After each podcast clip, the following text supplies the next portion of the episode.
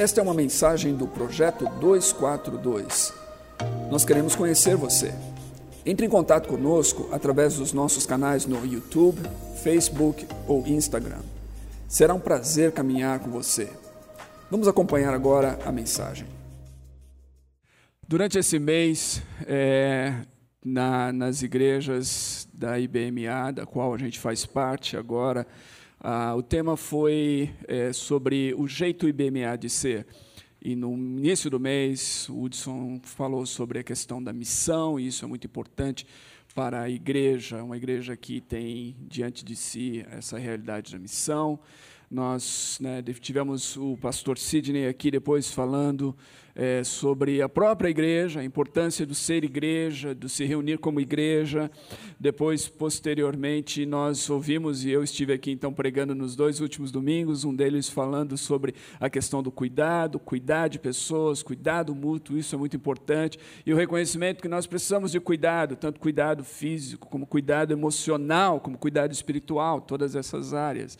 Na semana passada a gente falou sobre a igreja como um organismo, é, e essa questão do ecossistema da igreja, onde diferentes partes e, e frentes de atuação cooperam para promover a saúde e o crescimento e a sustentabilidade desse corpo. E então hoje é a última reflexão dessa série. E eu quero falar sobre algo que é muito importante para a IBMA, que tem sido muito importante para nós, 242, e que, por causa dessas coisas, faz todo sentido estarmos juntos ah, nessa nova etapa. E o tema é que nós investimos na transformação social. Eu acredito que qualquer pessoa que nos conheça é, consegue perceber isso. É, essa, essa disposição e esse investimento e essa visão que temos, assim como é também a visão e a missão da IBMA. Meu texto base hoje vai ser Deuteronômio, capítulo 15, versículos 7 a 11. Eu vou ler da NVI aqui esses versículos e vou ah, me concentrar neles. Diz assim: Se houver algum israelita pobre em qualquer das cidades da terra que o Senhor, o seu Deus, lhes está dando, não endureçam o coração, nem fechem a mão para com o seu irmão pobre. Ao contrário, tenham mão aberta e emprestem-lhe liberalmente o que ele precisar. Cuidado, que nenhum de vocês alimente esse pensamento ímpio. O sétimo ano, o ano do cancelamento das dívidas, está se aproximando e não quero ajudar meu irmão pobre, ele poderá apelar para o Senhor contra você e você será culpado desse pecado. Dele generosamente e sem relutância no coração, pois por isso o Senhor, seu Deus, o abençoará em todo o trabalho e em tudo o que você fizer. Sempre haverá pobres na terra. Portanto, eu lhes ordeno que abra o coração para o seu irmão israelita tanto para o pobre como para o necessitado em sua terra. Esse é um texto interessantíssimo. O contexto aqui é o contexto da, das leis, que muitos veem como, na verdade, uma expansão do decálogo, né, das, do, dos dez mandamentos, e que eles estão sendo expandidos aqui nesses capítulos de Deuteronômio. E se for assim, então, é, nós estamos justamente no ano do cancelamento de dívidas, que está ligado à questão do ano sabático. Esse seria, então, uma expansão do quarto mandamento, da questão do sábado.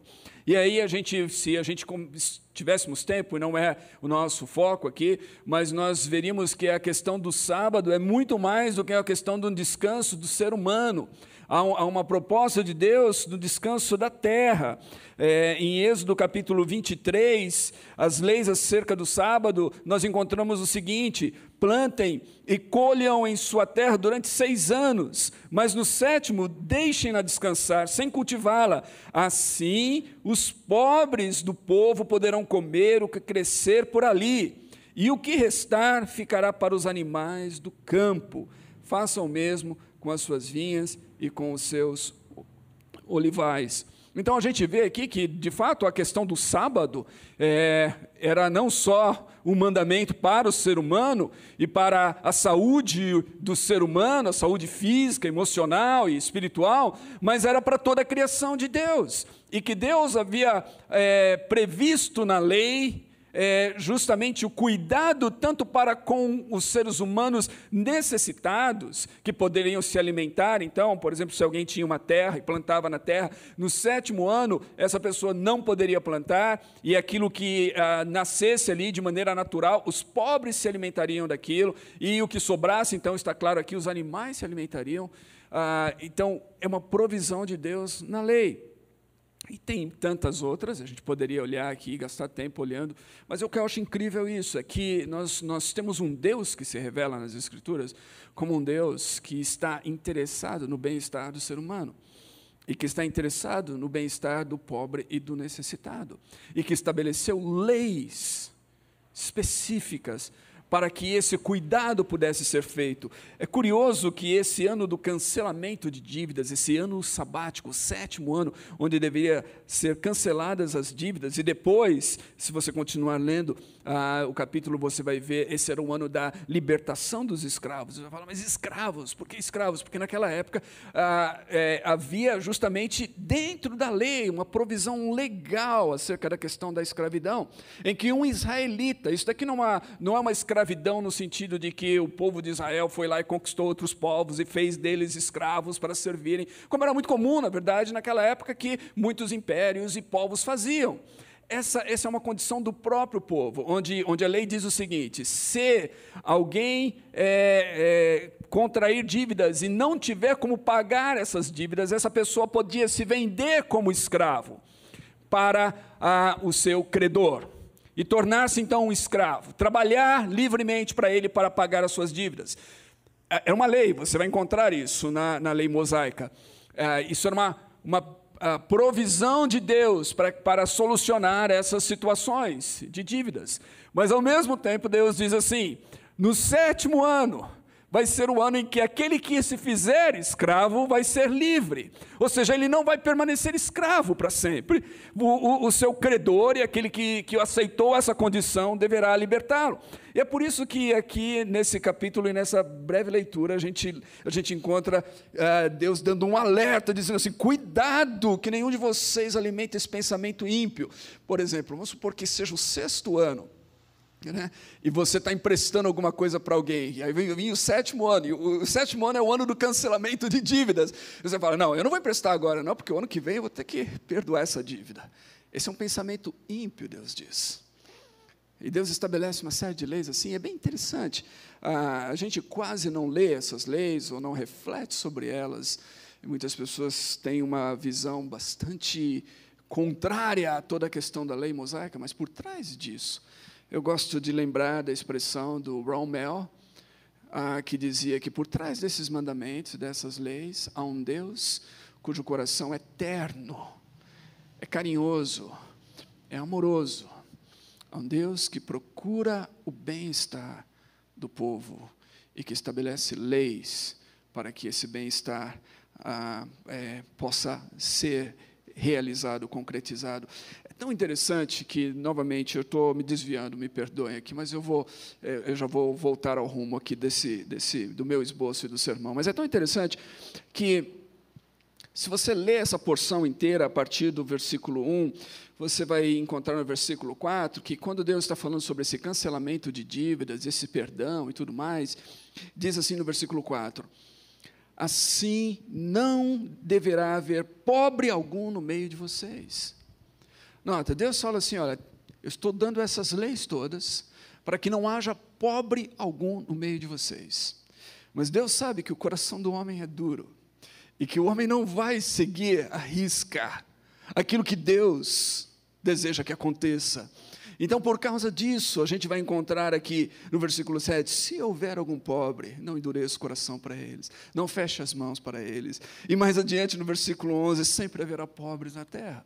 Não é uma contradição.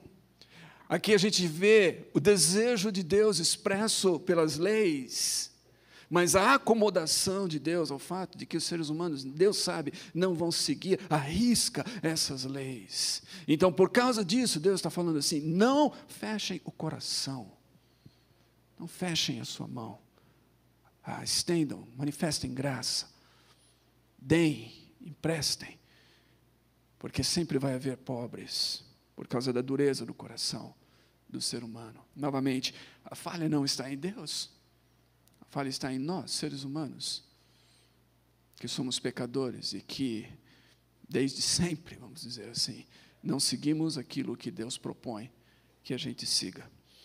E é por isso, então, que nós precisamos olhar o nosso mundo hoje ao redor com o coração de Deus, com o coração compassivo, com o coração misericordioso.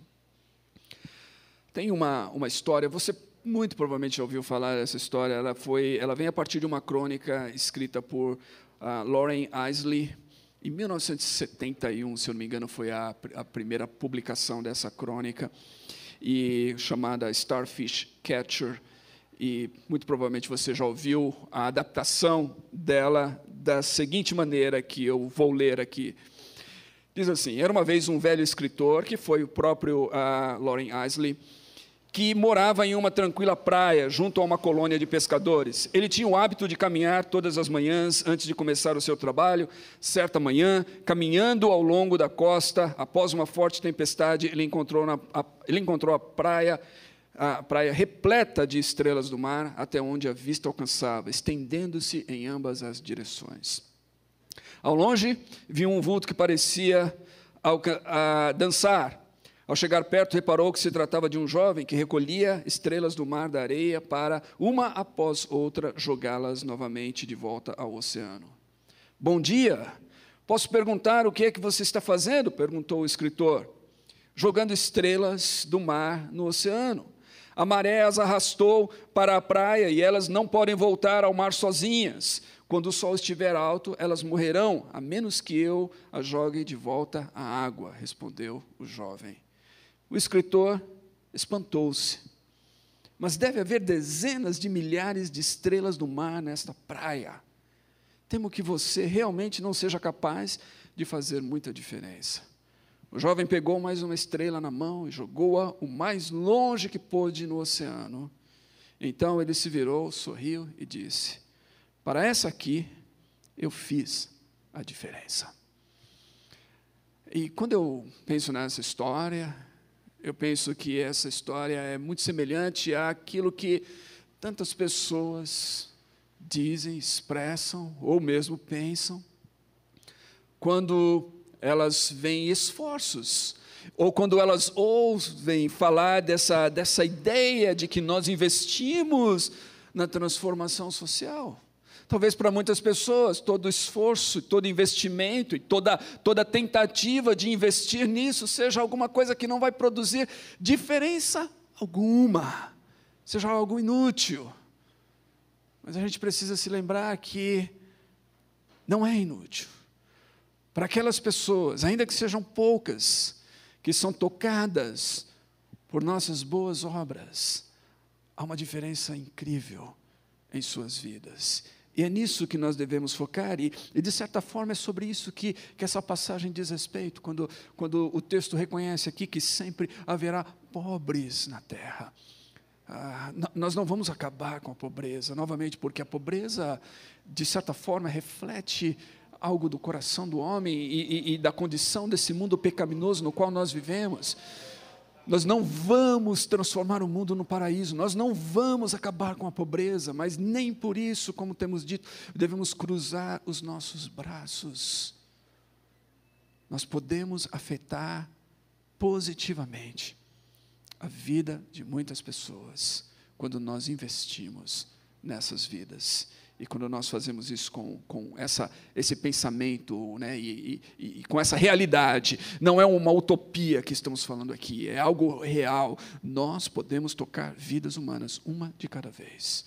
Para esta aqui, nós podemos dizer: o meu gesto, a minha atitude, ainda que seja por um dia, ou por uma semana, ou por um mês, ou talvez isso vai causar uma, uma influência duradoura para toda a vida, para esta aqui, eu fiz a diferença. A minha atitude, o meu gesto fez a diferença.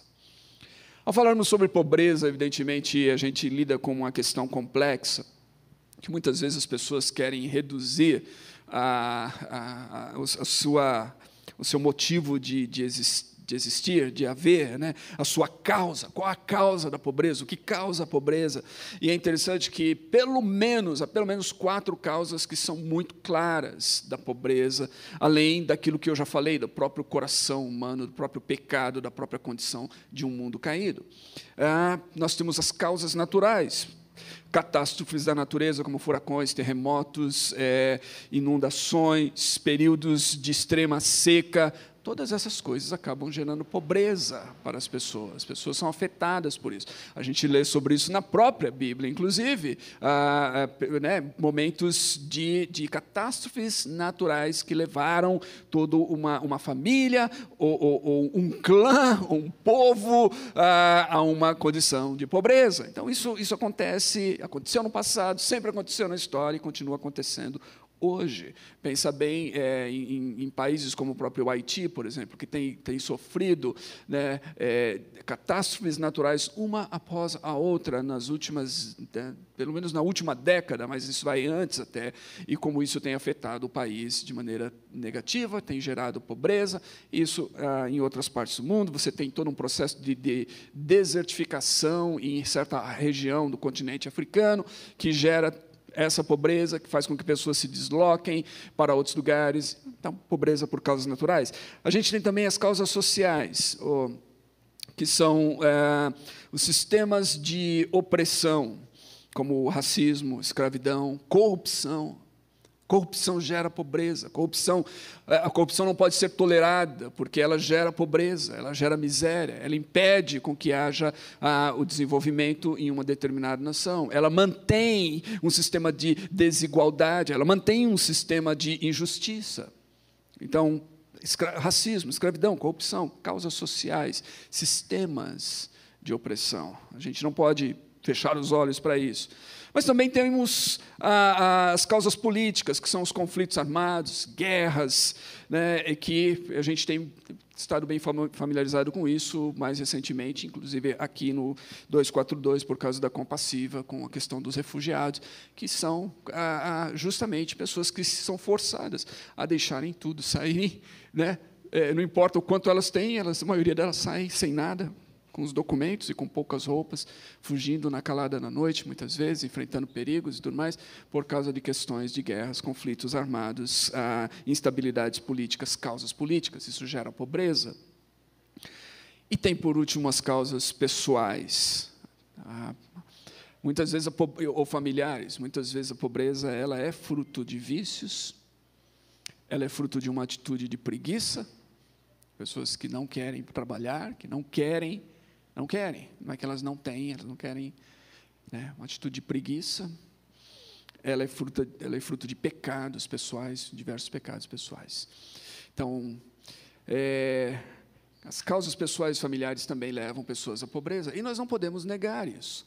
E, novamente, você vê como, como é um tema que não dá para a gente ter uma posição reducionista e dizer que é isso. Muitas vezes as ciências sociais acabam reduzindo a pobreza a apenas uma causa, mas há causas diversas e, inclusive, muitas vezes, escolhas pessoais ah, acabam levando pecados e escolhas pessoais ou familiares acabam levando as pessoas à pobreza. Então, por isso, Deus, e o texto diz aqui, em Deuteronômio, a gente vai encontrá-lo em outras partes da Bíblia, sobre a questão do pobre e de entendermos a realidade do pobre. Sempre haverá pobres na terra, diz, diz o texto. O que, que devemos fazer? Fechar os nossos olhos para essa realidade? Fechar o nosso coração para eles? Fazer de conta que eles não existem? Tratá-los como invisíveis entre nós? Fechar nossas mãos e, e, dizer e pensar que todos são preguiçosos, que todos são pessoas que são pobres porque eles querem ser pobres. Ou será que a gente vai olhar para isso de uma outra maneira? Note que Deus não, em momento algum, ele não coloca aqui um se, não há uma condicional de Deus no fato de ajudarmos o pobre e o necessitado. Deus não diz assim: olha, se o pobre e o necessitado que estiver entre vocês for um pobre e necessitado por causa é, de um conflito armado, ah, porque ele é um refugiado, ou porque ele é, né, está sofrendo ah, por causa de, de catástrofes naturais, se for essa a situação dele, então vocês ajudem ajudem-no. Mas, mas se não for essa, se ele for pobre por causa dos seus próprios pecados e suas escolhas, ou escolhas de suas. suas... Não, fechem o coração para ele, deixem ele é, é, pagar pelos seus pecados e continuar nessa condição. Deus não faz isso. Deus não faz isso. Deus nos ordena que tratemos a todos igualmente. E para todos, seja qual for a razão, o motivo, a causa. Para todos, Deus nos diz que devemos ter coração e mãos abertas. Então, o que é necessário para a gente para a gente gerar, para a gente investir, para a gente acreditar que as nossas pequenas ações podem causar transformação social, ainda que seja de, de, de, de uma pessoa, ou um grupo de pessoas, ou uma, ou uma comunidade, todas essas coisas são possíveis, a história tem provado isso. O que é necessário? É necessário um movimento do coração e um movimento de mãos. Primeiro, primeiro lugar, o movimento do coração que diz respeito à compaixão, uma atitude do coração. Nota nos versículos que nós lemos, do 7 uh, ah, até o versículo 11, eh, nós encontramos várias vezes essa expressão: não endureça o seu coração, dele generosamente, sem relutância no coração, eu ordeno a você que abra o seu coração. Deus está apelando para o coração, para a compaixão do seu povo. Em outras palavras, Deus está dizendo que nós devemos ter compaixão para com aquele que é pobre e necessitado. Que nós não devemos ter um coração duro, mas um coração aberto, um coração compassivo. E esse é o coração de Jesus. Em Mateus capítulo 9, versículo muito conhecido, o verso 36 diz que ao ver as multidões, Jesus teve compaixão delas, porque elas estavam aflitas e desamparadas como ovelhas sem pastor. Jesus tem compaixão para com aqueles que são desamparados, necessitados, aflitos, para com aqueles cuja vida está sem direção, sem rumo, sem cuidado, sem proteção. Jesus se compadece dessas pessoas. E também eu não tenho tempo para fazer isso aqui, mas se a gente olhar nas Escrituras, a gente vai ver o coração de Deus para com o pobre, que é, que é alguém que está justamente em uma condição de desamparo, em uma condição de vulnerabilidade, que é exatamente isso dessas ovelhas sem pastor. O pobre se encontra assim. Não há ninguém que defenda a sua causa, diz Provérbios. Levante, erga sua voz em favor dele, fale por ele, porque ele não tem voz porque ninguém lhe dá ouvido, porque ele geralmente é discriminado, ele é tratado com, com preconceito, além de, de todas as outras coisas. Então, o coração de Deus é um coração voltado para o pobre. Isso me faz lembrar um discurso do Bono há alguns anos, num, em uma determinada cerimônia importante nos Estados Unidos, quando ele falava sobre essa situação. E Bono é um milionário, sei lá eu, talvez mais do que isso. Né? Não há dúvidas, é uma das bandas que mais ganhou dinheiro na, na, na, sua história, na sua carreira musical, nos seus shows, ele tem muito, muito dinheiro. Ele estava falando sobre o pobre, e ele termina o discurso dizendo assim: que não há dúvidas das Escrituras e da Bíblia de que Deus está com o pobre. E como uma pessoa milionária, ele diz assim: Eu espero que ele esteja com o rico também. Mas não há dúvidas de que ele está com o pobre. Não há dúvidas. Não há dúvidas na Bíblia a respeito disso. Então nós precisamos entender isso. E por isso o nosso coração deve ser o coração de Deus, um reflexo do coração de Deus. A primeira coisa para desenvolvermos compaixão é que nós precisamos, como Jesus, aprender a enxergar as pessoas, aprender a enxergar a pobreza, aprender a enxergar os pobres, aprender a enxergar as pessoas que se tornaram muitas vezes invisíveis nas nossas grandes cidades e ao redor do mundo, a não nos cansarmos. Às vezes a massificação das notícias acaba tirando a sensibilidade do nosso coração. E às vezes o, né, nós, nós acabamos vendo apenas números números, estatísticas, pessoas sem nome, sem história, e a gente não tem sensibilidade. Nós precisamos voltar o nosso olhar para desenvolver sensibilidade, ver pessoas como seres humanos criados à imagem e semelhança de Deus, que devem ser tratadas com dignidade a despeito de como elas se encontram. Uh, então, aprender a ver, Jesus viu, voltar o nosso olhar para essas pessoas. Uh, e é interessante isso, porque foi um Bob Pierce, que foi fundador de uma organização chamada Visão Mundial, que tem tudo a ver com o fato de que você precisa enxergar, ver, ter uma visão da situação do mundo, que teria dito a seguinte oração: que o meu coração seja quebrantado com as coisas que quebrantam o coração de Deus. Meu coração seja quebrantado as coisas que quebrantam o coração de Deus. Quando Jesus, Deus encarnado, olha para, para a multidão, para as pessoas, para as situações da vida, e o seu coração manifesta compaixão, que o meu coração, que o meu coração também manifeste compaixão, quebrantamento ah, para com o pobre e o necessitado e o oprimido. E foi Madre Teresa que devotou a sua vida inteira ou a maior parte dela, trabalhando com os mais pobres dentre os pobres, quem disse: a pobreza mais terrível é a solidão e o sentimento de não ser amado. A fome por amor é mais difícil de saciar do que a fome por pão.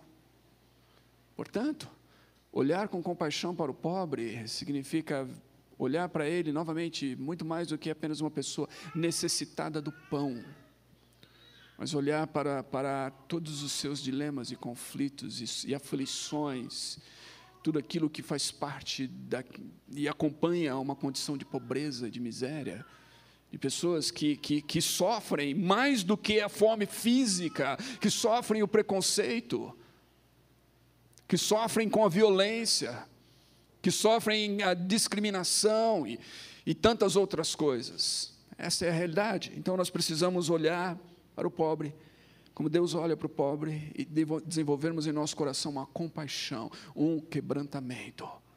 Se, vai, se vamos causar mudança, essa mudança não vai ser apenas por ações mecânicas, porque é muito fácil a gente fazer ações mecânicas. Se a solução estivesse apenas no dar esmolas, isso seria talvez fácil demais de fazer, mas é mais do que isso, é um engajamento de vida, de amor, de entrega. O movimento do coração, então, é mais do que dar esmola, é o resgate dessa dignidade humana que envolve eh, justamente um novo olhar e um tratar da pessoa. Nós, nós, não, nós não emprestamos, nós não doamos, nós não auxiliamos de uma, de uma postura de cima para baixo.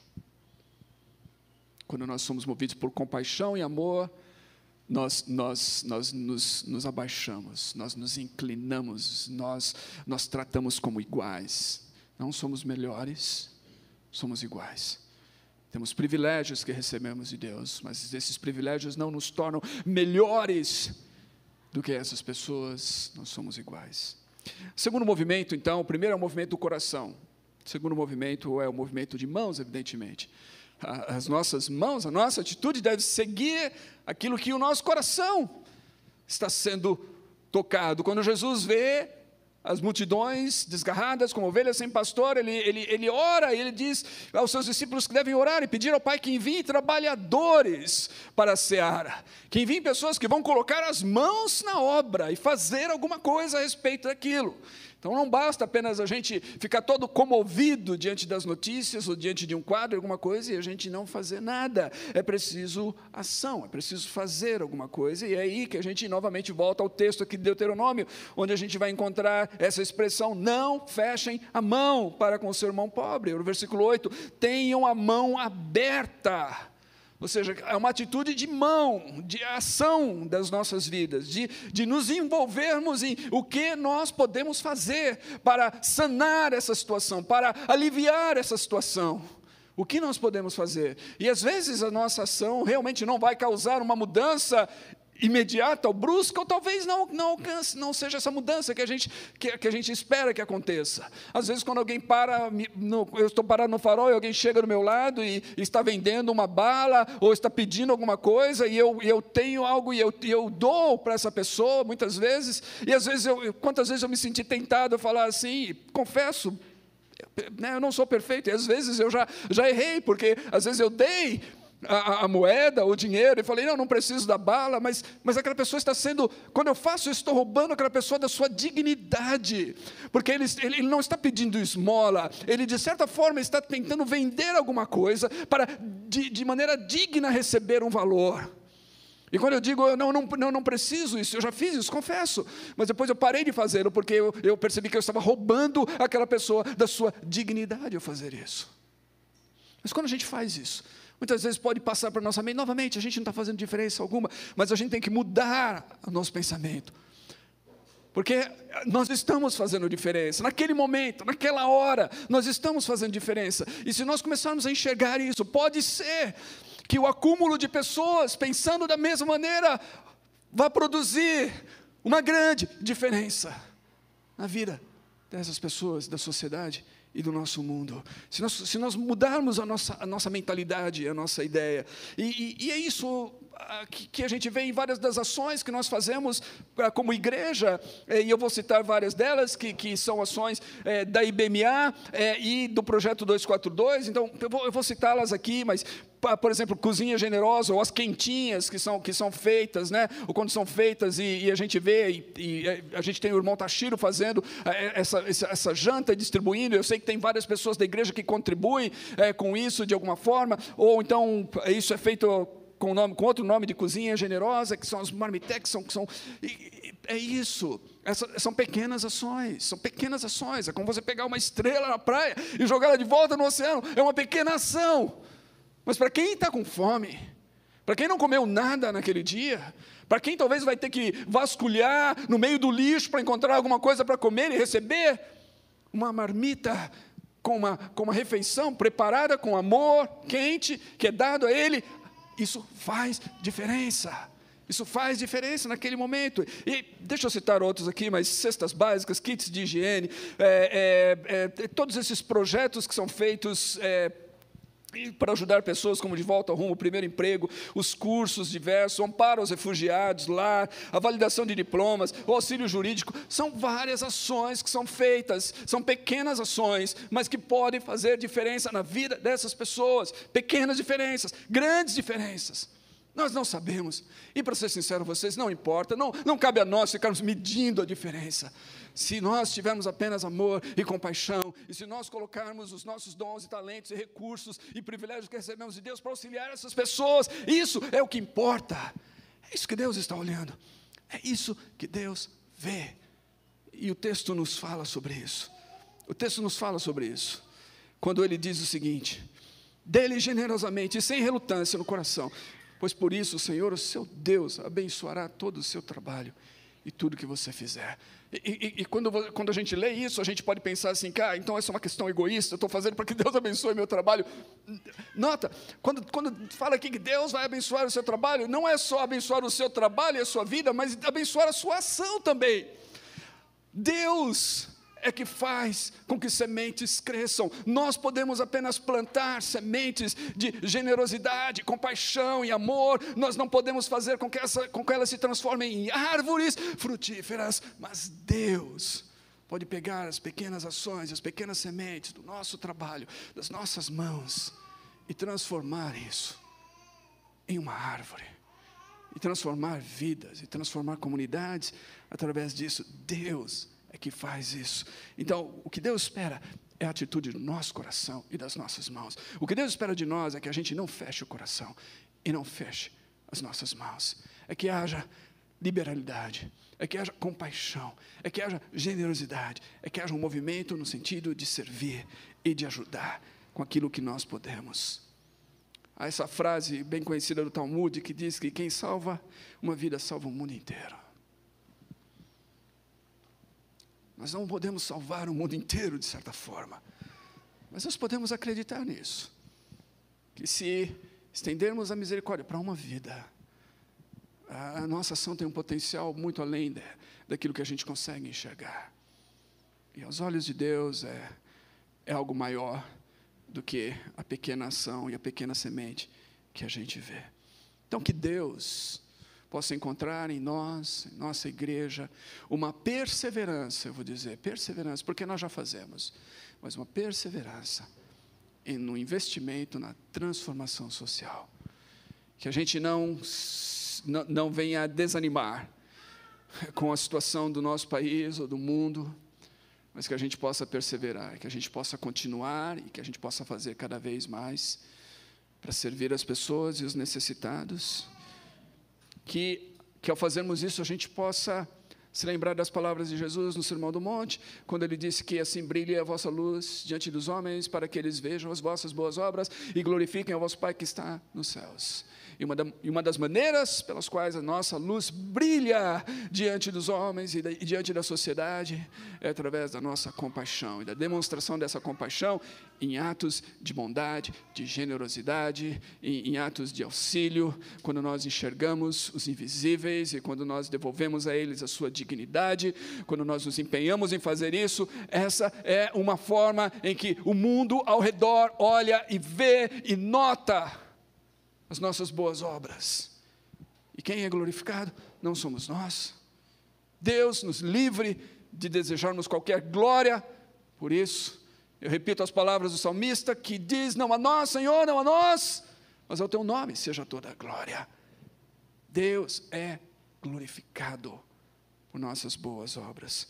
Portanto, que perseveremos nisso, ainda que saibamos que sempre haverá até que Jesus venha, até que o reino venha em sua plenitude, sempre haverá condições de pobreza e miséria e pecado nesse mundo. Que perseveremos nas ações com a esperança de que as nossas ações podem causar e efetuar mudanças na vida de pessoas. Vamos orar juntos. Deus, eu oro. Eu oro por meus irmãos, irmãs, por mim, por essa igreja pela tua igreja. E Deus, eu, eu oro para que o Senhor nos perdoe, porque muitas vezes nós temos sido insensíveis, muitas vezes nós temos de fato feito aquilo que o Senhor disse que não deveríamos fazer. Fechamos o coração, fechamos as mãos, damos desculpas para fazer isso, racionalizamos o nosso pecado, dizendo que a gente não pode ajudar alguém que vai desperdiçar o dinheiro nisso naquilo, ou que essa pessoa é, ela é, é, vítima das suas próprias escolhas, da sua própria preguiça, e como se ela tivesse então que, que ser punida por aquilo, e que e cabe a nós então sermos os juízes e algozes dessa condição. Perdoe-nos, ó Deus, porque muitas vezes temos agido assim. Livre-nos disso. E ajude-nos a termos o teu coração o coração que o Senhor revelou nas Escrituras, em toda a Bíblia. Que não está apenas nos Evangelhos, em Jesus, mas, mas está em toda a Bíblia. Um coração compassivo, um coração bondoso, um coração misericordioso, um coração voltado para com aqueles que se encontram em situações de pobreza, de vulnerabilidade, de opressão. Que esse seja o nosso coração e que, como fruto desse coração, que as nossas ações, as nossas mãos, que, que o nosso trabalho, que, que o movimento que nós fazemos seja um movimento do auxílio, seja um movimento da ajuda, do amparo, do cuidado, da doação, da generosidade que promove novamente a tua bondade e que traz glória ao teu nome. E é isso que eu te peço, ajude-nos a viver assim e a perseverar nisso, até que venha o reino em sua plenitude, e que a tua vontade seja feita na terra como nos céus, em nome de Jesus. Amém e amém.